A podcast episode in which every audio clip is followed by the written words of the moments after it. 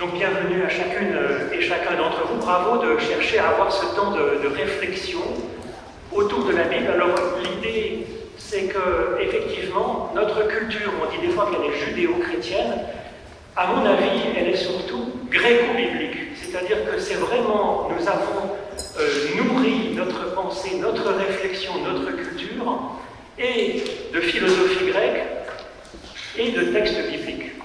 Alors la philosophie grecque, l'Iliade et l'Odyssée, Platon, euh, Aristote, bien sûr, et tant d'autres, la, culture biblique, peut-être qu'elle ne, fonctionne pas tout à fait pareil, c'est-à-dire qu'au lieu d'avoir une pensée spéculative, de réfléchir sur des concepts, elle propose plutôt des récits, des textes, et ici nous avons même une épopée, donc des, des héros auxquels nous pouvons nous identifier, mais vous voyez, c'est quand même assez assez complexe comme façon de présenter les choses. Il présente euh, des, récits qui sont assez divers, qui sont parfois euh, complexes, c'est-à-dire que là, vous allez voir que dans ce texte de, Noé et du déluge, dans le texte biblique que je vous ai mis, c'est un long texte en fait, donc on ne lira pas tout, mais j'ai mis de l'italique et des textes euh, pas en italique, c'est qu'en fait, il y avait deux versions de cette, euh, de cette épopée de Noé et du déluge. Eh bien, les rédacteurs du texte biblique euh, n'ont pas fait façon, ils se sont dit, ben, on met les deux, ils ont entremêlé les deux récits pour ouvrir à l'interprétation de chacun, pour que chacun puisse euh, chercher sa propre interprétation de ces textes. Alors, de quoi est-ce que parle la, Bible? Alors, vous allez dire, elle parle de Dieu, oui, mais euh, quand on parle de Dieu, de quoi parle-t-on? C'est-à-dire que ça peut s'intéresser les croyants et leur expérience mystique, leurs sentiments religieux, ce qui est assez répandu dans, l'humanité, mais qui ne correspond pas à toute l'humanité. Et puis pour les non-croyants, ça ne veut pas dire que ce texte ne soit pas intéressant. C'est-à-dire que quand on parle de Dieu, ça veut dire qu'on parle du bien, du bon, du juste ultime. Il y a une certaine vision de ce qui est juste et ce qui est bon et puis aussi une certaine vision de ce qui va euh, faire avancer l'histoire, ce qui va être décisif dans ma façon de progresser, de cheminer, d'avancer. Donc, tout le monde peut s'intéresser à ces textes, et on n'est pas obligé d'être croyant pour lire la Bible, bien entendu. Comme on n'est pas obligé de croire à Zeus, euh, à Achille, euh, pour lire l'Iliade, l'Odyssée. C'est une autre question. Donc, la Bible, le problème, si vous voulez, de la Bible, c'est que le mode d'emploi n'est pas 100% intuitif, contrairement, euh, contrairement à l'iPhone, paraît-il, on peut le, servir sans mode d'emploi. La Bible, il faut quand même un petit mode d'emploi pour essayer d'y comprendre quelque chose.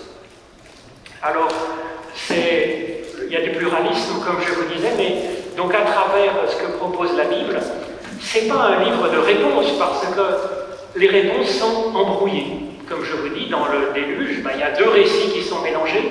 On va voir qu'il y a une théologie qui évolue.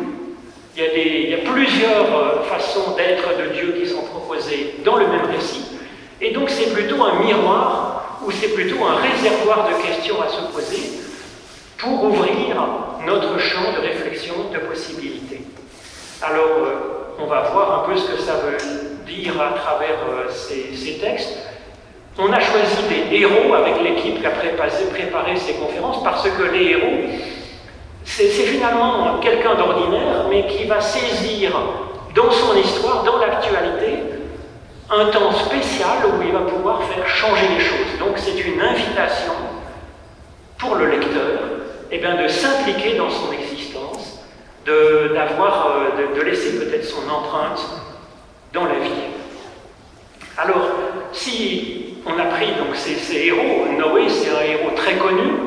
Il est connu, il a la colombe de la paix. Alors c'est amusant, mais là dans la brocante qui est devant, il y a justement une colombe de la paix de, Picasso. Vous pouvez, c'est très très connu, mais ça c'est c'est l'histoire de Noé, la colombe, avec le rameau d'olivier dans le bec, si vous voulez. Mais euh, il y a aussi, euh, donc si on continue, il y a un débat voilà, entre la guerre, la violence et le rameau d'olivier, la paix de Picasso. Là, on le voit à l'œuvre en train de dessiner ça avec une personne qui fuit, euh, qui fuit la paix. Donc il y a une interprétation de Picasso autour de ça. On peut même devenir colombe de paix. Vous voyez, donc ça inspire une réflexion. Ça inspire même les Playmobil. C'est pour vous dire à quel point notre culture est imprégnée de textes bibliques. Alors là, bon, j'ai mis ça pour rigoler un petit peu, mais ça, inspire d'autres choses. Par exemple, les droits de l'homme, la place de la femme, euh, l'idée que euh, on va aider, on va soigner euh, un handicapé mental profond, qu'on va s'occuper d'un grand criminel en prison, le soigner, essayer de voir comment il peut vivre. Ce genre d'attitude, si vous voulez, même de notre, de notre, pays, de notre République, c'est du jus de Bible en fait, si vous voulez, et de philosophie grecque. C'est pas que les Playmobil qui ont été influencés. Alors on n'est pas forcé de croire qu'effectivement, dans un grand bateau, euh, on a pu caser tout, euh, tout le, bestiaire de la, de, je dirais, de, de la création. C'est donc des récits euh, qui sont imagés. Alors là, j'ai mis ça aussi parce que ça a inspiré une publicité pour Canal Plus avec les licornes, pour pourquoi est-ce qu'il n'y a plus de licornes. Parce qu'en fait, au dernier moment, ils se dit mince, les licornes. Il y a un fils de Noé qui court, il prend deux licornes, et puis à ce moment-là, il se rend compte que c'est deux licornes mâles, donc euh, c'est assez Ça, c'est Noé euh, et le déluge. Alors, de quoi est-ce que ça parle? Vous connaissez peut-être un peu l'histoire il y a Dieu qui avait un beau projet, l'humanité, le jardin d'Éden, les animaux, tout ça, tout bien beau. Et puis tout d'un coup, il se retourne, il se dit Oh, c'est ça que c'est devenu Et donc, euh, c'est vraiment euh, un chaos. L'humanité est violente, ça va plus, qu'est-ce qu'on fait? Donc, ça nous fait réfléchir sur quoi? Ben, Quand nous avons des beaux projets, quand il y a un échec, quand tout d'un coup il y a la violence et que ça va pas, qu'est-ce qu'on fait? Cette question, ça peut être une question. Euh, je dirais, biblique, mais c'est une question qui nous est posée à nous, parce que qui ne connaît pas l'échec? Qui ne connaît pas euh, des déceptions par rapport à, au beau projet qu'il avait mis en place Alors, euh, Dieu, manifestement, ne maîtrise pas tout et est déçu, donc ça aussi, par rapport à la théologie ambiante, on dit un Dieu tout-puissant, omniscient. Euh, bon, ben, dans la Bible, c'est très discutable que ce soit ce Dieu-là qui soit proposé. Là, Dieu, ben, il ne maîtrise pas tout et il est surpris. Voilà. Que faire? Face à ce problème, cette déception ben, Il y a trois solutions qui sont envisagées dans le texte, en fait. Alors, on va voir un petit peu euh, quelles solutions vont être proposées. Euh, et puis, il y a deux versions imbriquées. Ça montre un Dieu qui, qui observe, qui se gratte la tête, qui se dit mais qu'est-ce que je peux faire, qui tâtonne, qui va évoluer, qui va essayer, et puis finalement, hein, vous voyez, donc déjà ça, ça propose une idée quand même du juste et du bien ultime.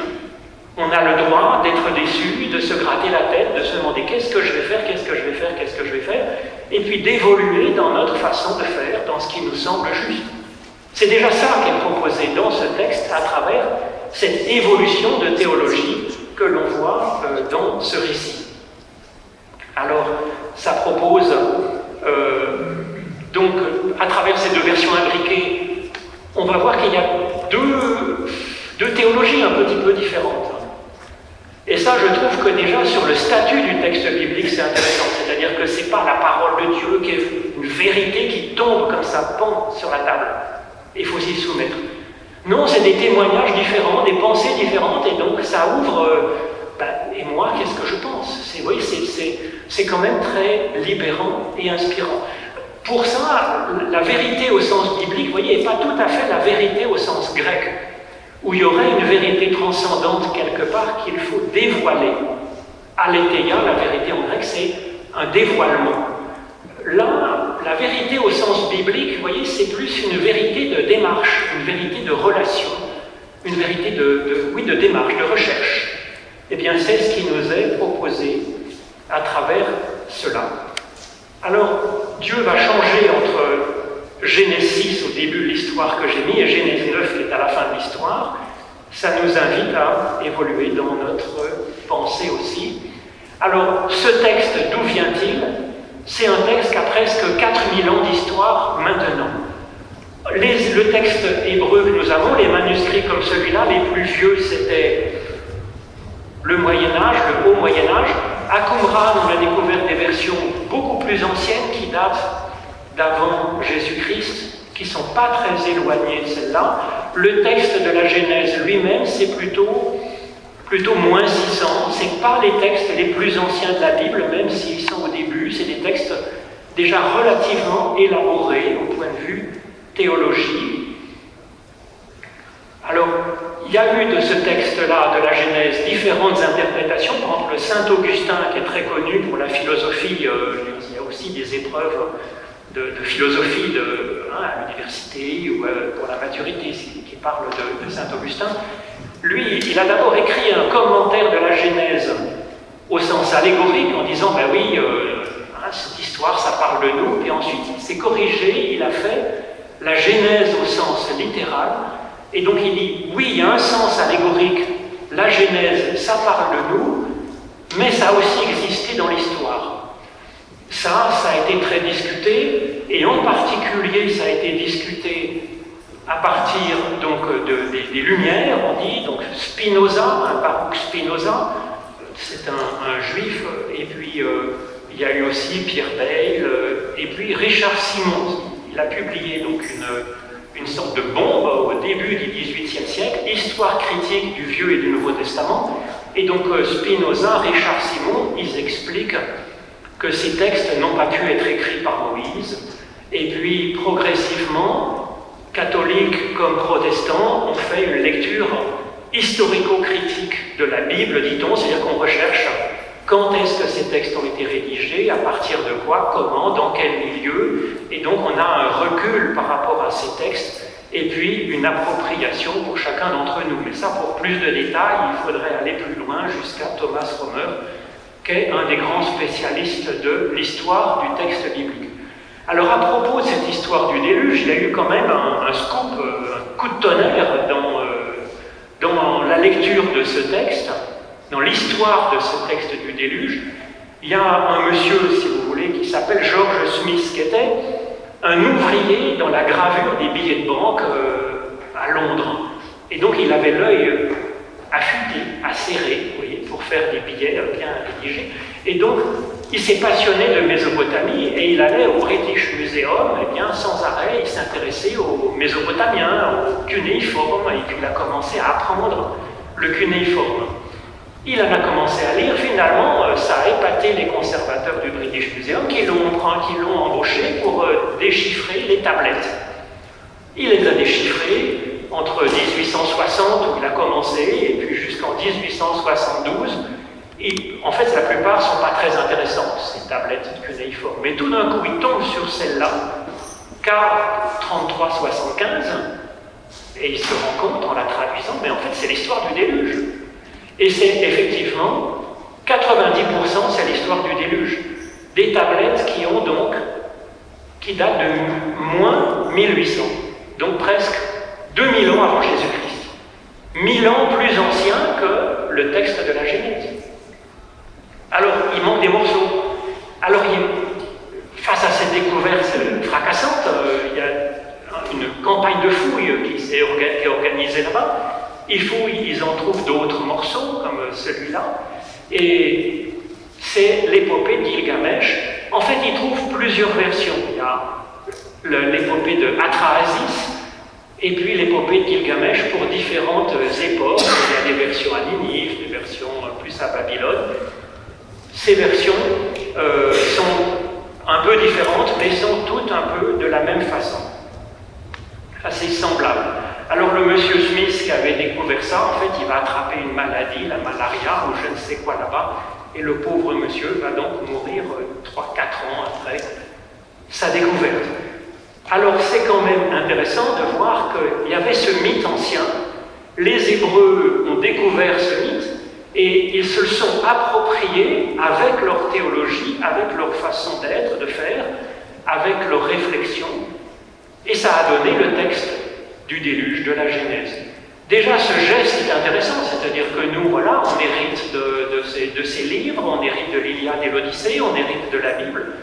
Et finalement, ça nous invite à avoir ce même geste de fidélité, de réflexion, de liberté, de créativité, de se dire, voilà, moi, qu'est-ce que j'en pense? Quelle est mon interprétation de ce qui est juste, de ce qui est bon? Alors, entre les deux versions, celle de Babylone et puis celle de la Bible, il y a une différence. C'est que si vous voulez, dans l'épopée de Gilgamesh, il y a des dieux, mais les dieux sont un petit peu comme les dieux grecs. Ils ne s'intéressent pas trop à l'humanité. Ils ont créé l'humanité ben, pour, euh, comme jardinier, pour euh, un peu agrémenter, euh, cultiver, voilà, pour cultiver le jardin, qui est la terre, mais c'est un peu des esclaves. Et les dieux ne sont pas trop favorables à l'humanité, sauf un seul, Enki, qui est plutôt sympa, c'est un petit peu le, Prométhée, si vous voulez, de mésopotamien. Voilà, la Mésopotamie, elle a donné aussi des courants, influés aussi sur d'autres cultures. Et donc l'humanité, ils se rendent compte que l'humanité est bruyante, que ça les dérange dans leurs fêtes et dans leur repos, et donc massacrer l'humanité avec un grand déluge. Il y a aussi l'histoire euh, du bateau, avec euh, Enki qui avertit le héros, euh, Atrahasis, du déluge qui va arriver. et puis Enki construit un bateau, il met dessus toutes les bestioles, comme dans le déluge de la Bible, et puis il sauve tout ce petit monde, et puis à la fin, les dieux sont quand même fâchés, donc ils envoient des maladies, des catastrophes pour que l'humanité, bon, quand même, n'augmente pas trop. Donc vous voyez l'attitude des dieux par rapport à, l'humanité, c'est pas très sympa. Ça propose un certain type, si vous voulez aussi, de gouvernance. Ça propose un certain type de royauté, un certain type de pouvoir sur les autres, un certain rapport entre moi et le monde et les autres. Est-ce que le monde est là pour euh, à mon service et ne doit pas faire trop de bruit, pas me gêner, ou au contraire, comme le Dieu biblique, il n'y a plus qu'un seul Dieu, et il est 100% bon. Enfin, 100% bon, c'est discutable. On va voir que ça évolue. Au début, il y a du bon et du mauvais en Dieu, mais il n'y a plus qu'un seul Dieu. Alors d'où vient le mal? Ben, C'est le, chaos, d'abord, dans la nature. Et puis il y a la méchanceté de l'homme. Ça, en tout cas, ça reste.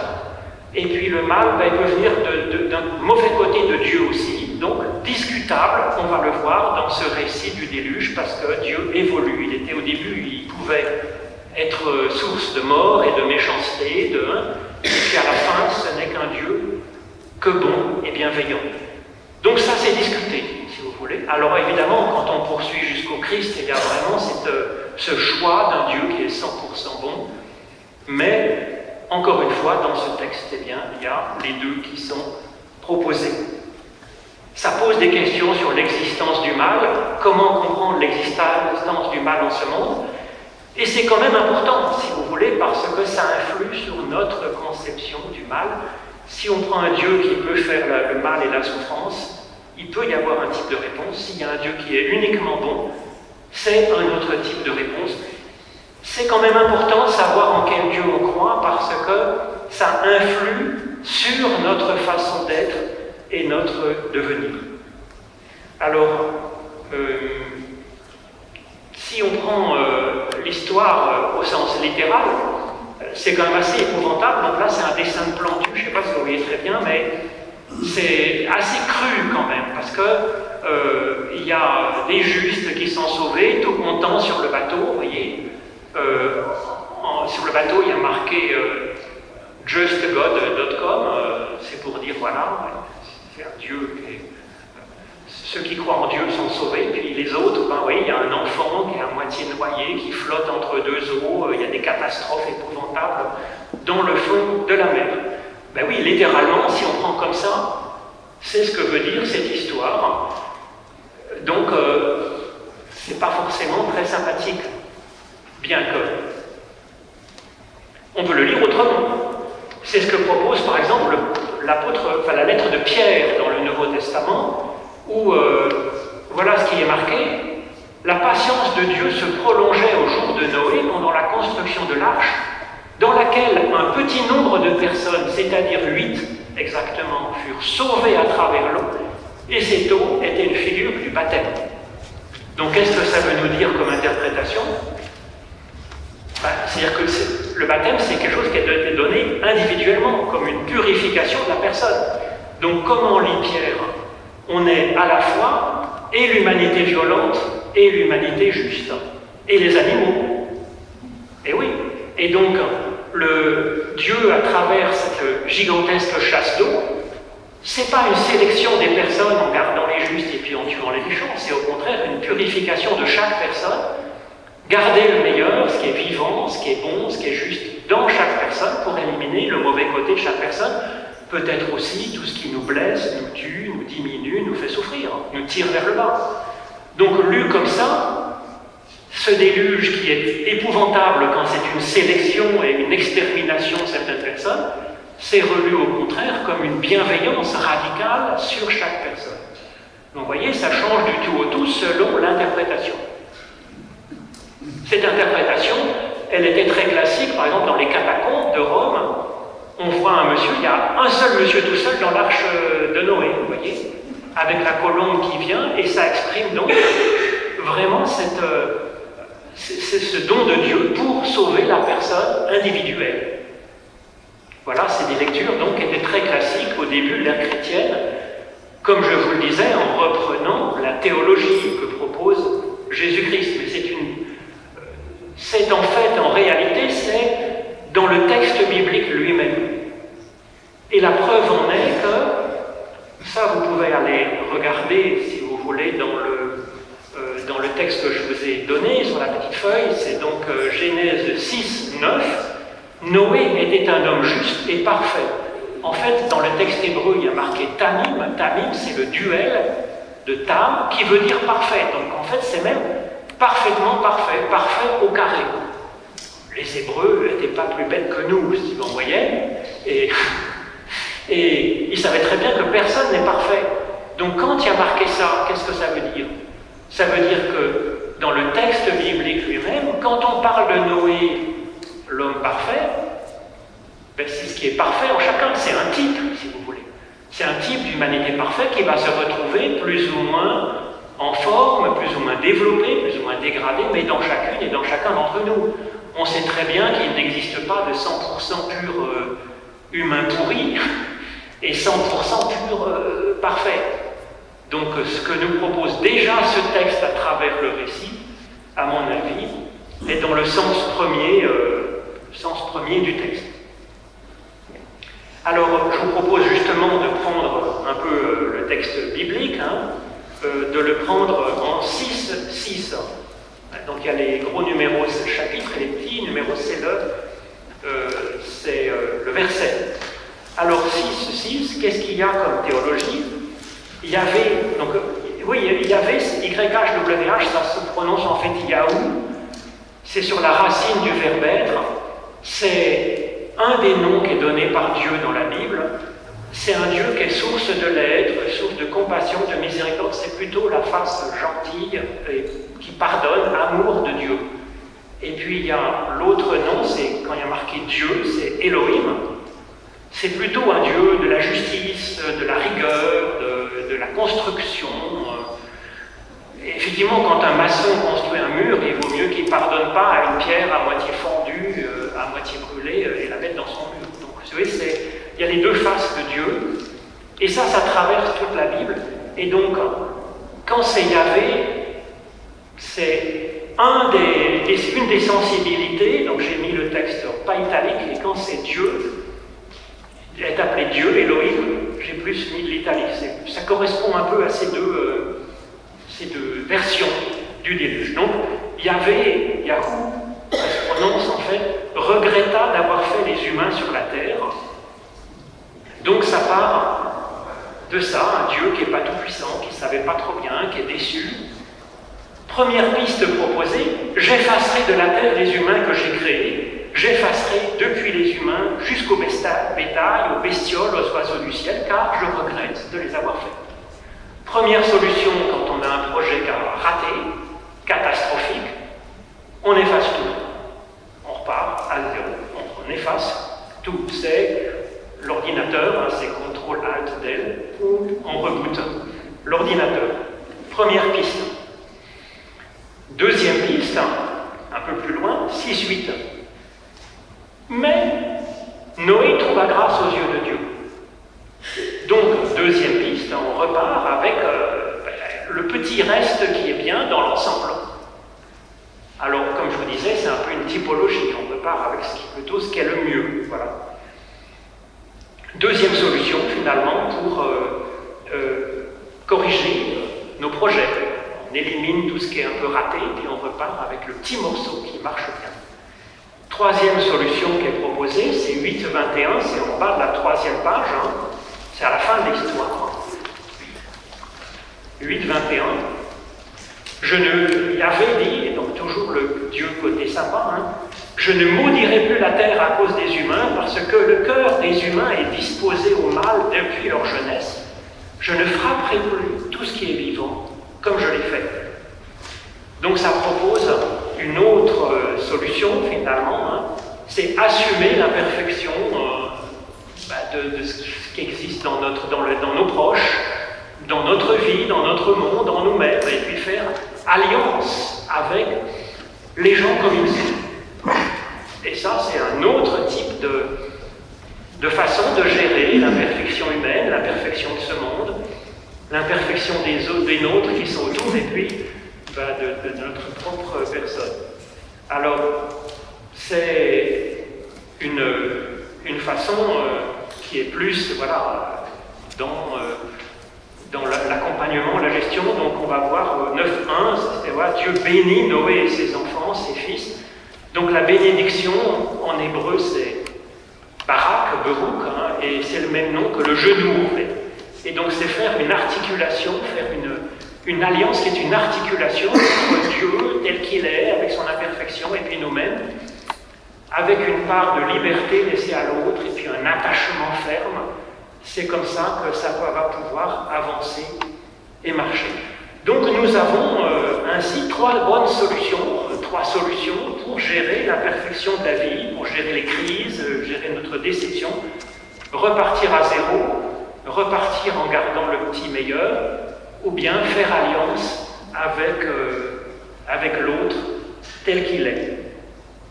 Alors, on nous propose finalement dans le fil du récit d'évoluer de 1 à 2 à 3. Premier modèle, deuxième modèle, troisième modèle. C'est une proposition de cheminement pour le lecteur, dans sa théologie, dans sa conception de sa façon de gérer son existence, de gérer peut-être son couple, son entreprise, peut-être euh, soi-même. Hein. D'ailleurs, quand on voit qu'il est question hein, d'être 40 jours euh, ça apparaît très souvent dans le fil du récit, hein, que le déluge, il pleut pendant 40 jours. Ça se trouve en 7-4, euh, en 7-12, en 7-17, en 8-6. Donc au moins quatre fois, on parle de ces 40 jours. Dans la Bible, quand il un 40 jours, un 40 semaines, 40 années, le chiffre 40, le nombre 40, c'est pas une quantité, c'est plutôt une qualité. Ça qualifie ce temps de, temps de gestation. Il paraît que le temps de gestation humaine, c'est 40 jours d'aménorrhée. 40 semaines d'aménorrhée, ça fait 9 mois et puis quelques dizaines de jours. Donc, ce chiffre 40, ça a donné l'idée d'une gestation. Donc, ce déluge, oui, ça propose une gestation de l'humain, une gestation de Noé, et effectivement, à la fin du récit, il est comme accoucher du bateau, accoucher des eaux pour arriver sur la terre ferme et vivre euh, sa vie. Donc ça propose euh, un temps de gestation, un temps d'accouchement, peut-être aussi d'une nouvelle façon d'être de l'humanité, d'une nouvelle théologie. Euh, voilà un peu ce que nous propose ce texte. Alors cela dit, on n'est pas forcé d'adopter forcément la troisième théologie. On peut se dire, il y a des moments où on commence une entreprise et ça c'est mal parti, on efface tout et on repart. Si vous voulez, s'il garde les différentes versions, c'est justement pas pour nous faire euh, une leçon verrouillée, c'est plutôt pour nous proposer différentes alternatives. Alors évidemment, quand même, le fil du récit va plutôt dans le sens ben, d'aller vers, euh, vers un Dieu euh, qui fait alliance avec l'humain tel qu'il est à la fin, c'est quand même plutôt plus sympa. Alors ensuite, on peut affiner ces trois modèles à travers ce récit il y a quand même des choses qui sont très profondes dans ces textes. Par exemple, le fait que, euh, que au début, quand l'humanité est violente, bien tout se dérègle, se déraille et que ça arrive sur un chaos total qui efface toute la vie sur la surface de la Terre. Toute ressemblance avec euh, ce qui peut nous préoccuper en ce moment, euh, je dirais, n'est pas forcément fortuite. Évidemment, il ne faut pas connaître le dérèglement climatique à l'époque. C'était tout juste inimaginable pour eux. Bien sûr, euh, ça n'avait aucun sens à l'époque. Néanmoins, ce qu'ils disent, c'est qu'en fait, l'humain est, lié avec son environnement. C'est-à-dire que quand on fait le mal, c'est pas simplement un mal moral avec un Dieu qui est là, avec un classeur qui dit lui, craque, mauvais point, lui, ah, c'est pas mal, donc bon point. Il compte les points à la fin pour un jugement, euh, savoir si on est reçu ou pas pour aller à l'université, si vous voulez. Ça, c'est quand même très, c'est quand même très basique comme façon de concevoir euh, euh, l'existence. Ce que propose ce texte, c'est non, c'est que le bien et le mal, ça fait la mort, du chaos, ou ça fait de la vie, si vous voulez. C'est beaucoup plus pragmatique et je pense que c'est plus exact. Donc il dit, Adam, Adam c'est le nom de l'humain dans ce début de la Genèse. Adam, c'est la racine du mot Adama, qui est, la terre. D'ailleurs, comme en français, humain, ça vient de humus, euh, la terre arabe. Donc oui, on est pétri de la poussière du sol, on est, humain, on fait partie de, cette planète. Et donc quand on fait n'importe quoi, ben, ça trouble l'ordre de la planète. c'était un peu leur façon de voir, et c'est pas complètement faux, si vous voulez. C'est une façon de voir assez pragmatique, je pense, euh, notre, les enjeux de notre existence. Alors ensuite, qui est proposé, c'est effectivement, c'est pas de sauver que Noé tout seul, c'est-à-dire on pourrait dire la partie spirituelle, la partie élevée de l'humanité, de l'humain. Mais il y a l'idée de sauver les animaux avec. Et ça, c'est quand même, ça, c'est quand même assez biblique par rapport au monde grec. Je vous dis que les deux nous ont nourris. Dans le monde grec, c'est la partie spirituelle qui vaut et la partie du corps est plutôt sale et plutôt elle, emprisonne l'âme, la partie spirituelle qui est bonne, qui est divine. Et donc il y a ce mots en grec entre soma, euh, le corps, et sema, la prison. Donc l'idée c'est de se libérer. Alors on retrouve ça dans le bouddhisme par exemple, avec l'idée que, voilà, on redouble, on redouble, on redouble, comme euh, si on rate l'examen de, de, Mathieu, et finalement, on redouble, on redouble, et finalement, on a la chance, on peut enfin passer à l'université, quel paradis. Donc on rompt cette malédiction des réincarnations pour enfin devenir spirituel et rejoindre le divin. dans la Bible, c'est pas ça. Le, fait d'être un corps, de vivre sur terre, est une bénédiction. Il y a un côté, vous voyez, euh, beau. Euh, qui veut enchanter euh, l'existence. Alors il y a des problèmes, il y a le chaos, il y a le déluge, il y a la méchanceté, mais c'est fait pour aller vers le bien quand même, si vous voulez. Et donc on ne sauve pas que le, petit Noé spirituel parfait et tout. On sauve l'homme et les animaux, et puis tous les animaux, même ceux qui sont impurs, même ceux qui ne sont pas terribles, et ben on sauve tout ça. Et puis, à la fin, c'est ça qui est quand même, euh, je dirais, assez étonnant, c'est qu'en fait, on voit neuf, euh, 9-10, hein, la dernière page, on parle de la colonne de gauche. Quant à moi, dit Dieu, j'établis mon alliance avec vous et avec votre descendance après vous, avec tous les êtres vivants qui sont avec vous, tant les oiseaux que le bétail, les animaux sauvages, et tout ça. Donc l'alliance, donc cette alliance, cette bénédiction dont je vous parlais, cette articulation, ce travail en équipe avec Dieu et puis ensemble, bah, c'est aussi avec les animaux. Donc c'est l'idée, ça aussi je crois que c'est important, si vous voulez. C'est-à-dire, c'est important, ça a des conséquences éthiques. Euh, la théologie et l'éthique sont complètement liées, si vous voulez, dans la Bible. Si on veut faire, par exemple, du, de l'humanitaire, ben, on ne peut pas faire de l'humanitaire en faisant que du spirituel. Il faut de l'éducation, il faut de la justice, il faut nourrir les corps, il faut soigner, des vaccins et tout ça. C'est tout un ensemble. Et on peut progresser dans la justice, dans la paix, mais aussi en s'occupant des corps, pas qu'en faisant du spirituel et des alléluia et de la méditation.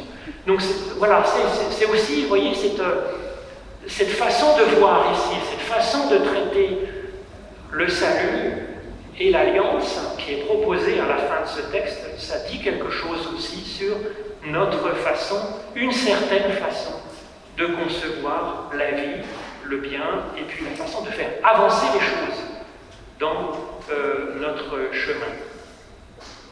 Alors ça, c'était pour faire avancer le, premier dossier, si vous voulez, qui était la destruction totale de, la planète. Euh, je pense qu'il y a là aussi une réflexion intéressante. Alors bien sûr au sens littéral, hein, il se raconte que l'eau va plus haut que toutes les montagnes sur toute la Terre. On sait bien que ce n'est pas possible, il n'y a pas assez d'eau pour couvrir toutes les montagnes. Alors à, l'origine, il y a peut-être bien eu des tsunamis qui ont marqué euh, à l'origine de cette histoire. Mais, littéralement, bien entendu, ça fait, euh, ça n'a aucun sens. C'est de, la philosophie, c'est de l'éthique. Euh, c'est de, la mystique aussi, savoir dans l'expérience spirituelle qu'est-ce qui est en rapport avec, euh, avec cela qui, nous tire vers l'eau. Pour la deuxième piste qui était celle de garder euh, le meilleur et puis d'éliminer le reste, là aussi on peut affiner. Si on prend 6, 8, donc il décide de tout effacer, Dieu décide de tout effacer, hein, d'effacer tout le vivant en surface de la terre, parce qu'ils sont trop méchants, mais Noé trouve la grâce aux yeux de Dieu. Donc comment sélectionner ce qui est juste? De quoi on repart? Qu'est-ce qui est important? Alors ici, la première solution, c'est trouver grâce aux yeux de Dieu. La deuxième solution, qui est en italique, Noé était un homme juste et doublement parfait, ou parfait au carré, Parmi les générations de son temps, Noé marchait avec Dieu. Donc là, on a deux solutions envisagées pour sélectionner le Noé, sélectionner de quoi on repart pour avancer dans, dans notre projet, euh, j'allais dire, euh, pour lui donner un deuxième, souffle. La première solution, c'est la grâce. La grâce, la grâce, euh, c'est l'amour immérité de Roméo pour Juliette. Tous les autres autour, les copains de Roméo, lui disaient Mais qu'est-ce qu'il lui trouve à sa Juliette? On ne peut pas expliquer. C'est purement subjectif, c'est à la tête du client, et donc euh, c'est la première solution. Alors qu'est-ce que ça peut vouloir nous dire? Ben, C'est qu'on a le droit d'avoir nos affinités et d'avoir de choisir. C'est le philosophe euh, euh, John Stuart Mill, il dit que notre liberté c'est d'essayer de, consiste à se concentrer sur ce qui trouve grâce à, nos yeux, ce qui vraiment est important, ce qui nous plaît dans, dans la vie, dans notre, dans notre être. Je crois qu'il y a là effectivement une liberté qui est, quand même. Notre liberté peut-être elle, niche profondément là, dans, cette, euh, dans ce regard subjectif que nous avons euh, sur les personnes, pour nos attachements, et puis sur nos, choix de vie, sur ce qui nous plaît. Alors l'un, ça peut être le côté artistique, l'autre le côté scientifique. Enfin, je veux dire, on a le droit d'avoir ces attachements et se concentrer dessus. On a le droit. Mais en même temps, c'est pas très rassurant peut-être, parce que si vous voulez, euh, peut-être que voilà, ces attachements, ben, c'est comme une émotion, c'est comme une humeur. Euh, des fois, on se lève du bon pied, puis des fois, on est de mauvaise humeur. C'est comme ça. Alors les gens, ils se marient, ils sont amoureux, et puis après ils se grattent la tête, est-ce que je l'aime encore? Donc c'est une bonne question. Euh, en même temps, euh, est-ce que c'est comme ça qu'il faut présenter les choses? Pas simplement, hein, nous dit le deuxième solution. Deuxième solution, c'est plutôt à la performance. Était un homme juste et doublement parfait parmi les générations en ce temps, n'aurait marché avec Dieu. Donc, là encore, c'est quand même finement joué, parce qu'il y a la performance. Être juste, être parfait et marcher avec Dieu. Marcher avec Dieu, on pourrait dire, une capacité d'évolution dans le bon sens, hein, euh, qui évolue, euh, qui est plutôt prometteur. Donc on peut se dire, dans une personne, on peut garder avec ce regard qu'est-ce qui est juste en elle, qu'est-ce qui est, dans une, bonne dynamique dans le bon sens. Vous voyez Et c'est ça finalement hein, qui est proposé dans la deuxième solution. Alors ensuite, dans le mariage, dans le couple, ou dans une entreprise, ou dans nos attachements dans la vie, euh, avec nous-mêmes, ben, on, voilà, on peut naviguer entre ces deux solutions, ces deux choix. C'est pas neutre du tout. Peut-être que dans le mariage, il y a d'abord le feu de, la grâce, et puis ensuite, eh ben, on découvre dans la personne ce qui est juste en elle, ce qui est bien, ce qui est formidable, ce qui, qui a une bonne dynamique, et on s'attache à cela sans pour autant abandonner le côté de la grâce. Donc il y a ces deux, en tout cas, euh, il y a ces deux façons d'avancer en se concentrant sur l'essentiel. Et ça, je crois que pour ça a des implications importantes. Et donc, euh, je pense que là aussi, en réfléchissant à ça, en analysant, si vous voulez, nos choix, nos façons d'avancer, peut-être avec euh, ce miroir qui nous est proposé dans cette histoire, ben, vous voyez, ça enrichit quand même, parce que du coup, peut-être qu'on fait un peu moins n'importe quoi.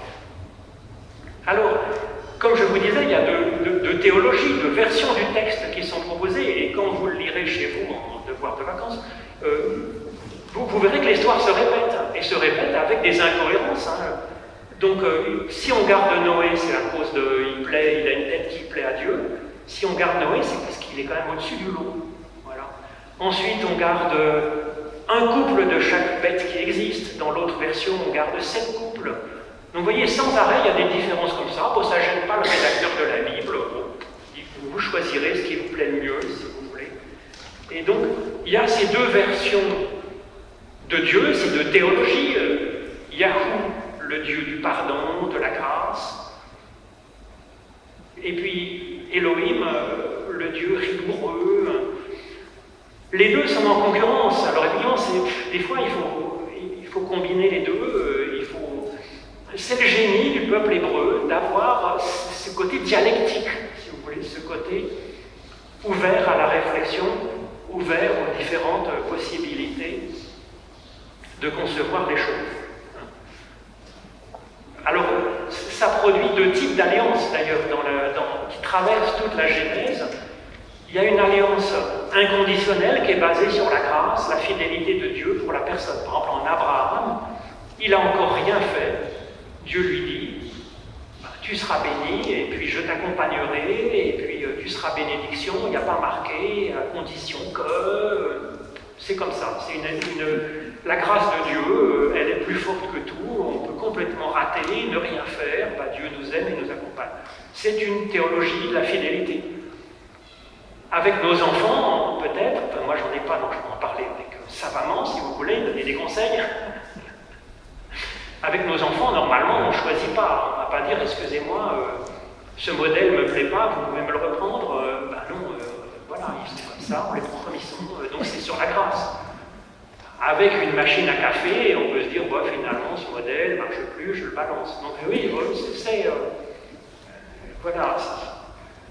Donc il y a l'alliance avec Abraham, qui est une alliance inconditionnelle, et puis il y a l'alliance avec le Deutéronome, ben voilà, si vous faites le bien et la justice, eh ben, ça ira bien dans votre vie, et puis si vous faites n'importe quoi, vous allez être dans le malheur et dans la mort. Le problème, c'est que c'est pas tout à fait faux non plus ça. Si on fait n'importe quoi, si je prends ma moto et je roule à 110 sur le sur l'avenue du Rhône, euh, si j'écrase quelqu'un, si je me plante en arrivant au bout, euh, je, l'aurais un peu cherché aussi. Hein. Donc, euh, c'est pas complètement faux non plus, si vous voulez. Donc c'est à nous de naviguer entre ces deux types d'alliances, ces deux types de choix,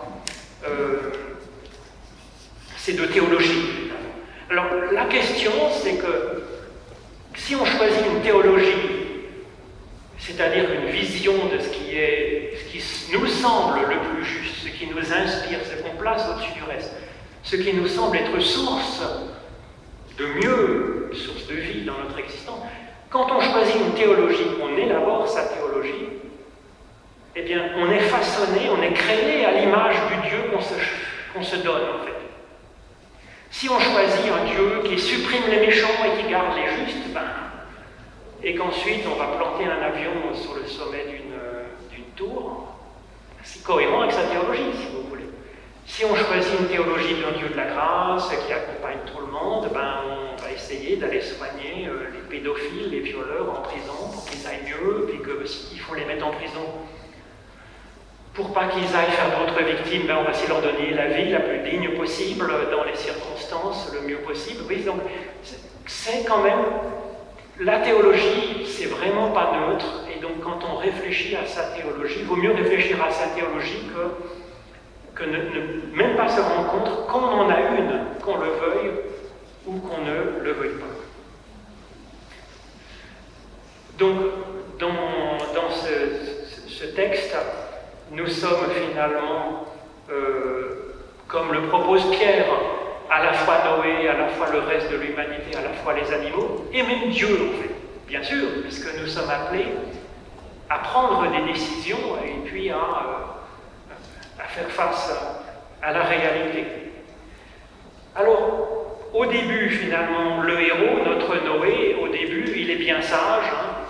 il n'est pas très créatif, il obéit à ce que dit Dieu. C'est quand même... En même temps, c'est bien, c'est sympa. Hein bonne volonté. Mais à la fin, il évolue vers le mieux, c'est-à-dire qu'à la fin, vous verrez, il, va dresser un, un, hôtel pour, euh, bah, pour rendre grâce à Dieu, pour le remercier. Donc il entre dans la gratitude. Mais c'est pas Dieu qui lui dit maintenant tu vas me faire une bonne religion et tout. Non, c'est lui qui invente euh, cette gratitude, cet acte de gratitude pour l'existence, pour Dieu, pour la vie. Et ça, je trouve que voilà, il y a une évolution aussi de notre héros comme ça. Ensuite, qu'est-ce qui devient notre héros? Bah, Donc, ils ont été sauvés, Noé, et puis ses trois fils, hein, on le voit dans le récit, ils en parlent d'ailleurs dès le début, Sem, Cham et Japhet, hein, c'est dans 6-10, mais on les revoit à la fin de l'histoire, hein, 9-18. Euh, Sem, Cham et Japhet, et leurs femmes. Ça, c'est... Qu'est-ce que ça veut nous dire? Euh, ici, on voit qu'effectivement, il y en a huit qui sont sauvés. C'est une mosaïque du XIIe siècle en Sicile. Donc euh, ça, les huit, ça représente la partie juste qui est sauvée, qui accueille la colombe de l'esprit, la colombe hein, du souffle de vie, avec le rameau d'olivier. Le rameau d'olivier, c'est la promesse de bénédiction, puisque ça veut dire qu'il y aura de l'huile un jour. Et puis, les, perdus, euh, ben, ils sont... c'est vrai que là, il y a un cadavre en train d'être mangé par le corbeau il y a un autre cadavre qui flotte entre deux eaux, donc euh, ça représente notre mauvais côté, si vous voulez. Alors qu'est-ce que ça veut dire? Vous voyez, Pierre, il insiste sur huit sauvés exactement. Pourquoi huit? Ben, C'est que si vous voulez, la création est faite en sept jours, donc ça c'est Genèse 1, un peu avant, parce que là on est à euh, Genèse 6 et 9. Et le huitième jour, d'une semaine qui n'en compte que sept, ben, ça représente la vie éternelle, ça représente la vie future. Donc c'était important hein, pour les chrétiens de l'époque du XIIe siècle hein, de savoir euh, la vie future, comment on est sauvé, comment on sera dans la vie future. Ce n'était pas du tout euh, la préoccupation euh, des Hébreux. Ils ont complètement évacué cette question-là. C'est pas qu'ils ne connaissaient pas la question de la vie future, parce que bien sûr, ils étaient en contact avec les Mésopotamiens, en contact avec les Égyptiens, et pour les Égyptiens, c'était hyper important. Le pharaon, il, mettait des milliers de personnes, ou des, dizaines de milliers de personnes pour construire sa pyramide et donc garantir le mieux possible sa vie future, sa vie éternelle. Les Hébreux, ils disent, déjà on va s'occuper de savoir s'il y a une vie avant la mort et que cette vie soit belle, et qu'elle soit bonne, et qu'elle se produise de la vie pour la vie future, on verra bien. Et donc, euh, l'idée de sauver Noé, Sem, Cham et Japhet, euh, oui, donc ça, ça sera pour. Euh, après, c'est pour rigoler un petit peu, c'est pour se moquer des collègues, c'est pas que Je suis désolé. Mais dans ce livre, je ne vous dirai pas l'auteur, parce que c'est pas cher, ça, ce serait abusé, mais ils mettent dans la Bible, c'est Noé dont les trois fils, Sem, Ham et Japhet, sont à l'origine des peuples qui habitent le monde connu jadis. Ça vous étonne pas, ça? Il y en a plus de quatre, en fait. Bon, les femmes, ça compte pas trop. Mais c'est quand même étonnant, hein, je veux dire. Ils nous mettent... Euh, ils nous disent, voilà, l'humanité, ils sont Ils ont gardé que Noé, Sem, Cham et Japhet, ils ne comptent pas les femmes. Or, euh, si vous voulez, il y avait cette importance quand même. Hein. Ils sont huit. Et Pierre, il insiste bien sur les huit. Il y avait les femmes on ne dit pas leur nom, il ne faut quand même pas abuser. non, je, rigole. C'est écrit dans un milieu patriarcal. C'est clair. Il faut établir euh, le, biais, euh, l'effet parallaxe. Hein. Mais quand même, il y là, on même plus les femmes. Alors, ça, c'est quand même important, parce que vous voyez, le... j'ai encore le temps, ben... Oui, il est 21, ça va. Hmm. Donc, euh, oui, donc, euh, il y a Noé, Sem, Cham et Japheth qui sont sauvés, qui, euh, et leurs femmes, hein, quand même, qui, sont l'avenir de, l'humanité. Ah, alors, bien sûr, c'est important, c'est-à-dire que Sem ça veut dire Shem, c'est le nom. Ram, Cham, c'est le deuxième, c'est euh, Cham, c'est le deuxième, c'est euh, ça veut dire le chaud. En fait. Et Yafet, c'est l'ouverture. Donc, ce qui est gardé finalement, hein, c'est à travers ces trois enfants, ces trois dimensions importantes de notre personne. Le nom, c'est la capacité à nommer, à donner du sens. Ram, c'est le chaud, c'est la sentimentalité, c'est peut-être l'émotion, c'est peut-être la passion, l'enthousiasme, l'indignation, la colère. Et puis Yafet, l'ouverture, ben, c'est l'ouverture pour avancer, pour euh, découvrir, pour bouger. Euh. vous voyez, Noé ne se sauve pas euh, en restant sur place, il se sauve dans un, un, il un bateau et puis allez, on y va, on navigue, on avance, hein, on bouge, on évolue. Il marche avec son. Il y a l'idée vraiment de dynamique. Ça, c'est très important dans la Bible. Hein. On connaît bien sûr cette phrase Mon père était un araméen nomade je ne sais pas si c'est Isaac ou Jacob qui dit ça, mais c'est connu à travers Victor Hugo, la légende des siècles.